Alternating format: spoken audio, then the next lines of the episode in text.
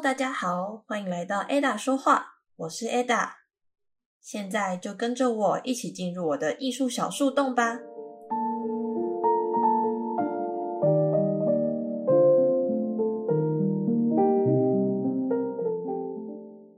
耶！终于从第一集要进入到第二集了。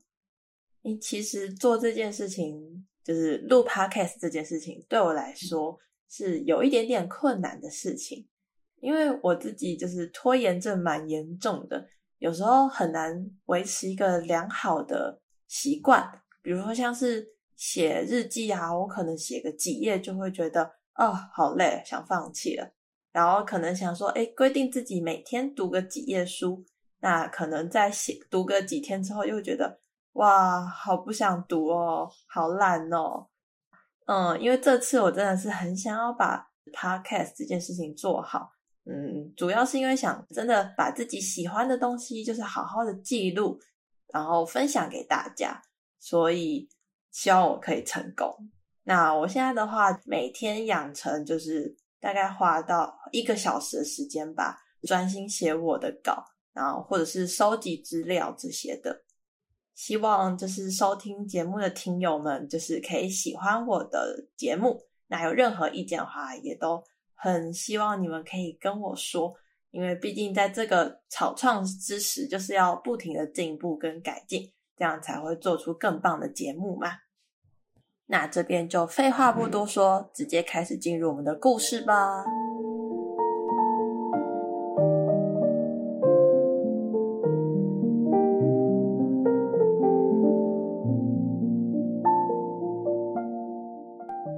集带大家到了莫内年少时期居住的利哈佛港，在利哈佛港，莫内认识了影响他最深远的老师布丹。跟着布丹一起画画写生的日子没有多久，妈妈路易莎就因病去世了。妈妈的离世对莫内的生活产生了极大的变化。他被过继给一位膝下无子的姨妈玛丽让娜莱卡德尔，这里我们就简称她玛丽姨妈吧。被玛丽姨妈收养的莫内开始搬去与她同住。玛丽姨妈本身也是一位业余画家。莫内的天赋当然也被她看在眼里，并认为这孩子未来可能大有前途。所以，当后来不丹鼓励莫内去巴黎的画室学画时，玛丽姨妈并不像莫内的爸爸一样激烈反对。她豁达的表示：“我手头上有些钱，也没有家庭要养。既然你想成为画家，那就去巴黎闯闯吧。”有了姨妈的金援，莫内便带着一整箱的作品前往巴黎，为他的画家出道之旅揭开了第一章。十八岁的莫内只身一人来到了巴黎，看着这个光鲜亮丽的大城市，仿佛所有的梦想与抱负都能在这成真。他没有遵照玛丽姨妈的心愿进入传统的学院派画室，反而进入了风气自由的美术学院。那里的学生们可以大胆的尝试有别于传统的作画方式，因此培养出了许多画风奇特的画家。莫内的毕生好友之一卡米耶·毕沙罗也是在此时所结识的。或许是被巴黎处处弥漫着的浪漫影响，又或者是被自己远比其他同才早熟又精湛的画技冲昏了头，莫内成天就往酒吧跑。常常一待就是一整晚，但糜烂的日子没过多久，甚至连玛丽姨妈都还没因为莫内的懒散而气到炸锅前，那张男性朋友们最不想接到的小单子，像一个炸弹一般丢到了莫内手上。你没猜错，就是入伍通知书。这个时候呢，莫内的爸爸玛丽姨妈。可能在收到这个讯息还蛮开心的，因为他们希望透过征召莫内，就是可以被军队锻炼一下，收敛一下他那个放纵又糜烂的生活。但是莫内自己呢，他其实原本是希望爸爸或是玛丽姨妈可以帮他支付一笔给军队的费用，让他免去被征召。但因为其实莫内的父亲他非常就是不希望莫内。继续留在巴黎学画。于是他就趁势开出条件，希望莫内可以离开巴黎，回家接管他们的食品杂货事业。说什么也不愿回家接管生意的莫内，最后呢，他大胆的选择了加入非洲步兵队，前往北非的阿尔及利亚。那他会做这个选择，其实一方面也是为了扩展一下自己的眼界，将自己所见到的东西能够变成未来作品的养分。为期七年的军旅生活即将开始，莫内穿着帅气挺拔的军服，向家人朋友们道别。想到未来可能要好几年后才能回到自己的祖国，莫内的心头也涌上了一阵感伤。时间快转到一八六二年，玛丽姨妈接到了军中寄来的电报，说她那远赴非洲的养子生了重病，无法继续待在非洲。之后便会将他送回家养病。此时距离莫内入伍才隔了一年又多一点点而已。看着病得不轻的莫内，玛丽姨妈也心软了。他支付了大笔的金额，雇佣另一名士兵来顶替莫内的位置。等到莫内大病初愈后，玛丽姨妈依然愿意让莫内去巴黎学画。不过这一次呢，她更加坚决的告诫莫内。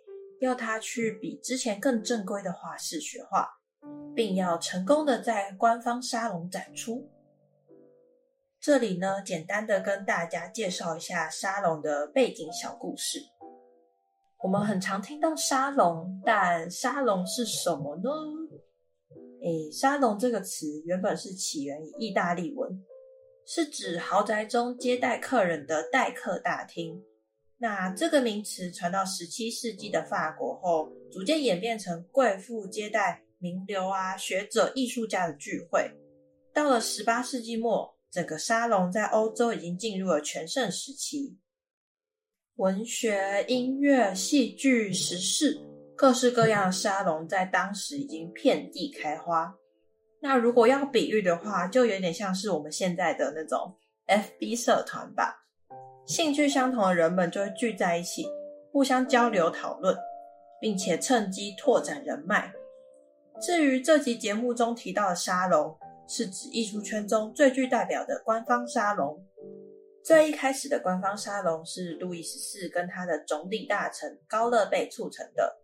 那演变到了十九世纪晚期，法国的官方沙龙已经成了绘画竞赛以及商展的存在。但负责评分的评审们大多是学院派的资深画家，他们对于画作喜爱还是比较偏好在宗教、神话、历史这类比较传统的题材，像农村光景啊、风景画这些，就是被他们视为比较低端的作品。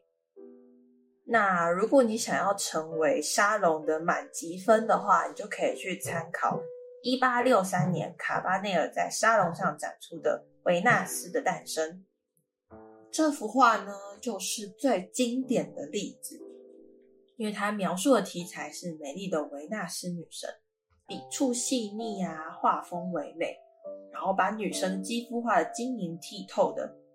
卡巴内尔的这幅画被当时的执政者拿破仑三世买下，甚至还让他一跃成为巴黎艺术学院的教授呢。莫内重返巴黎。这次他遵照玛丽姨妈的话，进入了瑞士画家夏尔·葛莱尔门下学习。这里是比以前更加严谨的画室，但在这，莫内仍然试着保留自己的画风。老师还曾批评莫内的人体素描：“你应该将模特脚画得更古典优雅，而不是给他一双像邮差的脚。”想当然，莫内根本没有听进去。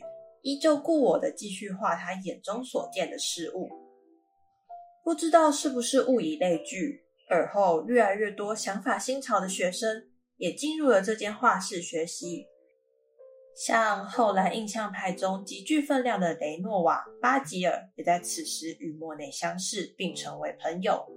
莫内将他从布丹那边学到的户外写生、捕捉光影的概念分享给周遭的朋友。这群年轻艺术家们也爱上了这种绘画方式，纷纷加入了写生行列之中。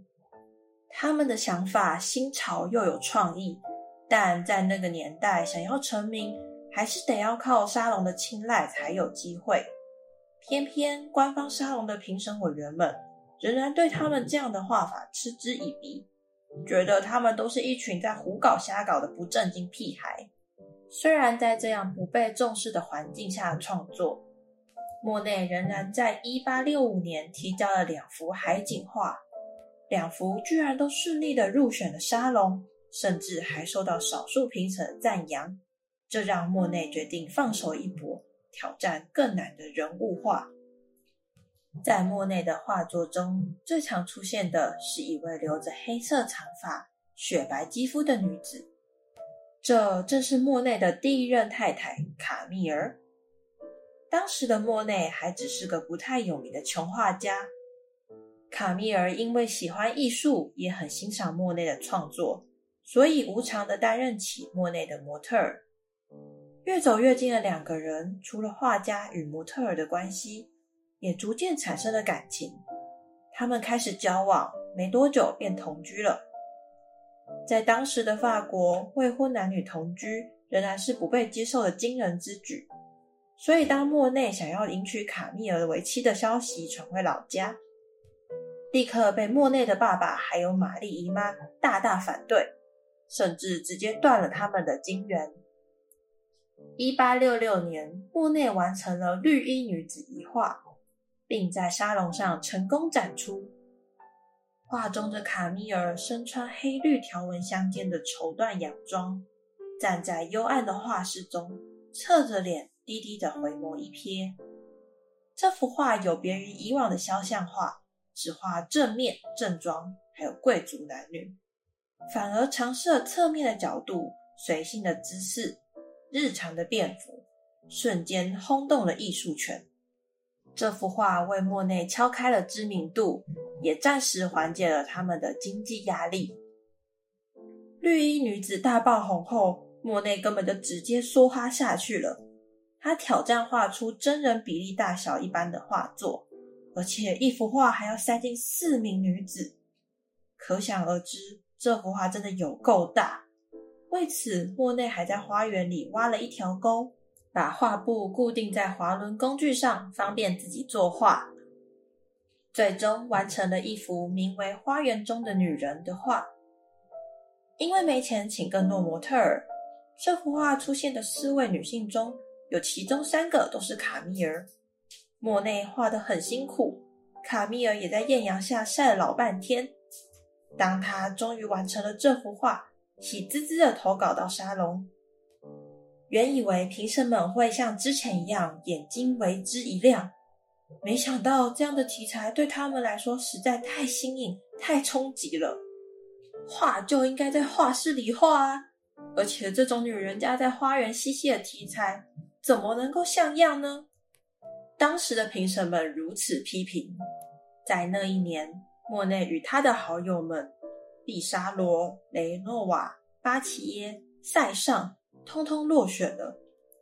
一群失意青年们毅然决然的决定筹组一个失意阵线联盟，创造一个专属于他们的展览，并取代这思想成就的沙龙。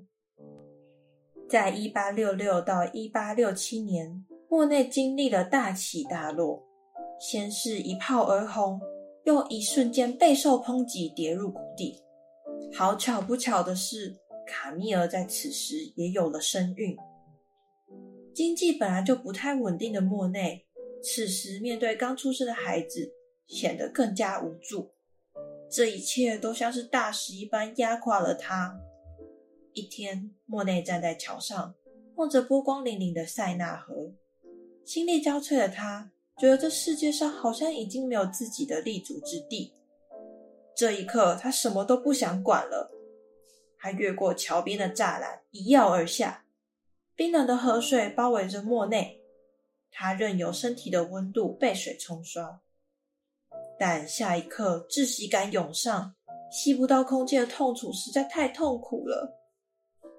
难道抛弃所有心爱的事物，离开这个世界，也是这么困难的吗？没多久，塞纳河畔旁，一个湿漉漉的男子爬上了岸，呆坐在草地上。没错，莫内并没有寻死成功。在他快要窒息而死的那一刻，身体本能立刻启动。嘿，对，有听上一集的朋友应该都还记得吧？莫内可是在海边长大的呢，游泳对他来说可能就跟吃饭一样容易。自杀未遂的莫内，后来又过得如何呢？他是否会离开这个令他又爱又恨的巴黎？又是否会因为经济而向主流画派低头，成为他们的一份子？下一集就跟着我继续了解莫内的后续故事吧。喜欢我的节目的话，欢迎订阅我的频道，也可以追踪我的 IG 账号 Ada 底线 Speak 底线 Art。里面会分享节目中提到的相关照片，让你配合着 Podcast 一起使用。也会有一些我自己脑补的小插画，可以上去看一下哦。